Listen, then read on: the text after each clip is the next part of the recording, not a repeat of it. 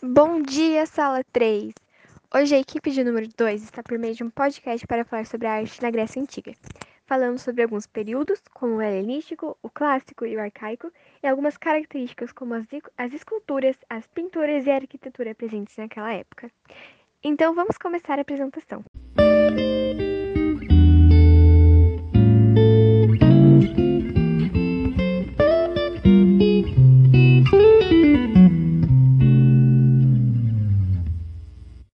Período arcaico grego surge a partir do século 8 a.C., por volta do ano 700.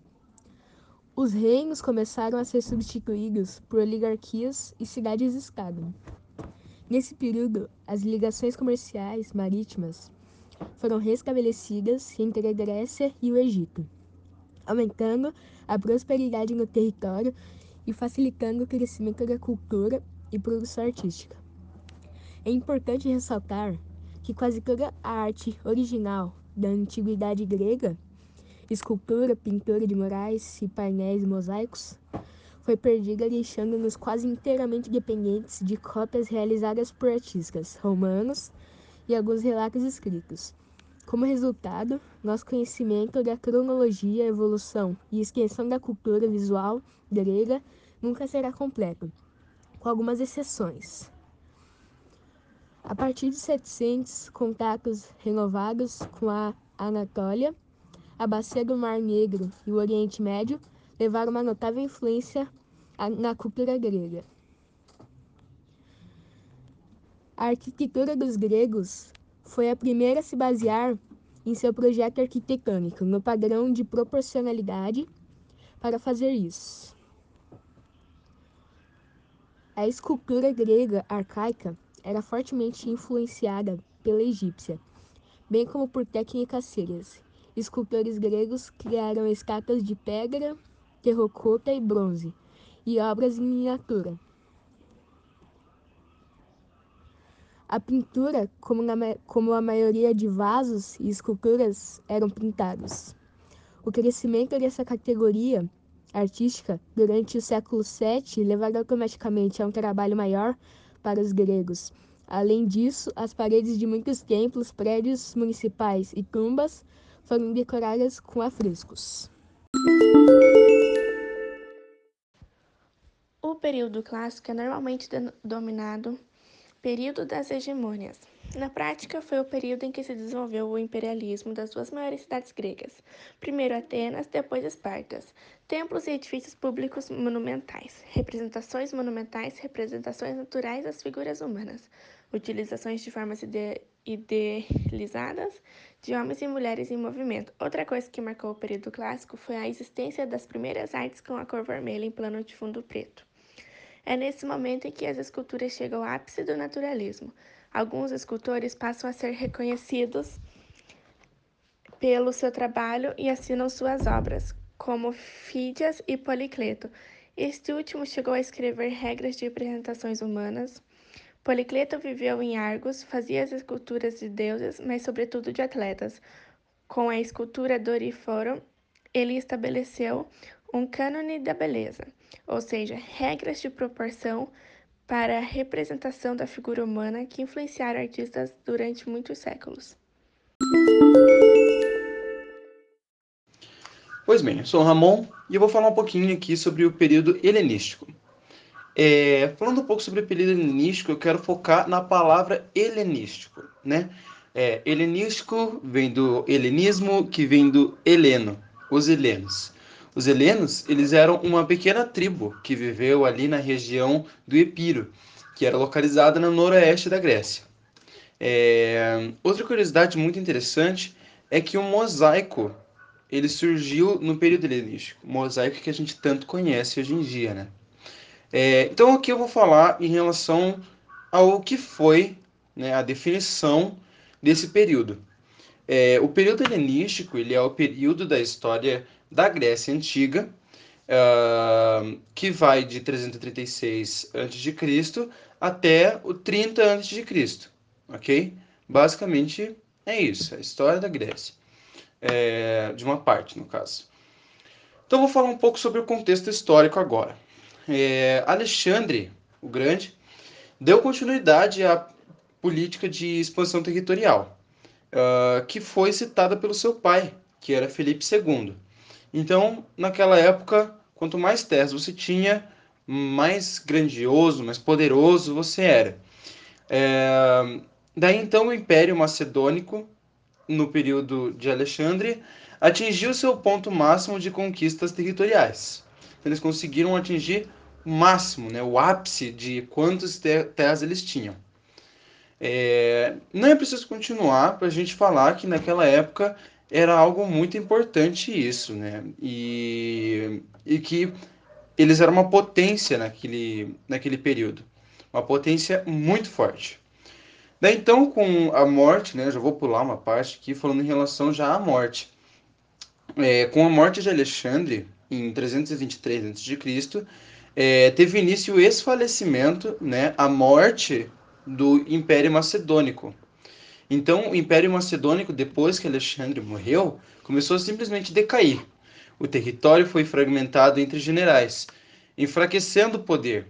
E aproveitando o enfraquecimento político, administrativo que restava, Roma conquistou o Império Macedônico no século I a.C.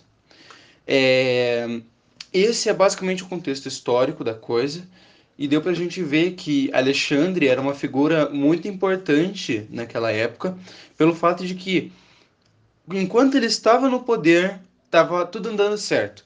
E quando ele morreu, Roma conquistou o império todo e acabou decaindo totalmente. Uh, falando um pouco em relação então às características principais desse período, as coisas mais importantes. E eu quero dar um foco aqui nas artes, né? nas artes plásticas e na arquitetura. É, as influências artísticas da cultura grega elas foram se espalhando por todo o Império Macedônico, influenciando vários artistas. O realismo e a temática voltada para o dramático, para coisa mais tensa, é, foram as principais características desse período. Uh, as principais obras, então, que a gente pode acabar citando, é a Vitória de Simotrácia, né, que é uma escultura, o Laoconte e seus filhos, que é uma escultura de mármore, a arte de Pérgamo, que é uma estrutura arquitetônica dedicada a Zeus, que é um deus da época, é, Vênus de Milo, que é uma estátua, e Vênus de Milo, que é uma estátua de mármore. É, nessa época, todo período é muito importante, claro, mas esse período ele foi marcado por essas obras extremamente extremamente bem estruturadas e etc, né? Então a gente vê que esse período ele foi muito importante para a gente, muito importante para a nossa evolução, tanto quanto em arte, tanto enquanto a filosofia e na literatura, entre vários outros aspectos, até para nossa evolução como sociedade. Então, últimos tempinhos aqui, a gente pode citar que o período helenístico foi muito importante para a nossa evolução, quanto em arte, quanto à filosofia, quanto à literatura e vários outros aspectos, ok? Bem, eu vou falar um pouco sobre a pintura da Grécia Antiga. Embora no seu tempo uma das mais populares e prestigiadas formas de arte na Grécia Antiga, é uma das menos conhecidas nos dias de hoje, graças à inexistência quase total de exemplos sobreviventes em murais, e a maior parte do que se sabe devia de fontes literárias e de cópias romanas. O caso da, da cerâmica é diferente, e ainda existe um grande acervo em vasos pintados. Porém, a pintura em cerâmica tinha convenções próprias e só vagamente serve como guia de compreensão no estilo pictórico grego como um todo. A pintura foi aplicada sobre diversos tipos de suporte e integrou outras modalidades de arte, como a estatuaria, cenografia e arquitetura. Os gregos foram os inventores de técnicas como o modelado tridimensional, com o uso de sombras e o iluminismo. Eles fizeram experiências geométricas a partir de um ponto fixo, que quase os levou a descobrir a perspectiva. Todas essas técnicas novas foram avidamente recebidas em seu tempo, tornando-se a base da pintura ocidental ao longo dos séculos, e ainda hoje são largamente utilizadas na prática de pinturas contemporâneas. o que demonstra a importância de seu legado e o brilho de seu engenho para encontrar soluções práticas para o problema, crucial para a pintura figurativa, como foi praticamente toda a pintura grega antiga, da representação em duas dimensões de uma realidade dimensional. O desenvolvimento de grandes novas capacidades para essa representação e o impacto da produção da época entre seu público fez com que a pintura contribuísse, junto com a escultura, para o florescimento de um rico debate teórico a respeito da ética na arte, sobre os seus fundamentos científicos, suas capacidades pedagógicas e sua utilidade cívica, e sobre a natureza, o caráter e a função da mímese. Um debate que mereceu a atenção dos homens notáveis como Anagoras, Demócrito, Sócrates, Platão e Aristóteles. As esculturas mais conhecidas são as gregas. Elas alcançaram uma perfeição nunca antes obtida, de modo que deixaram um legado e inspiram artistas até hoje. Elas se inspiram nas esculturas egípcias e foram copiadas pelos romanos. A escultura grega foi uma das importantes manifestações artísticas na Grécia Antiga e inspirou de maneira significativa a arte ocidental. Sabe-se que as primeiras obras escultóricas gregas surgiram no período arcaico e evoluíram durante muitos, muitos séculos. No período arcaico, a escultura grega deu seus primeiros passos. Inicial, inicialmente, os artistas se inspiraram nos modelos egípcios e assírios, mas não demorou muito para que adquirissem características próprias. Já nessa fase, a principal característica era a representação da imagem humana, muito próxima da realidade. O cuidado com os detalhes, como punhos cerca, cerrados, cílio, silhueta delgada, são outras marcas.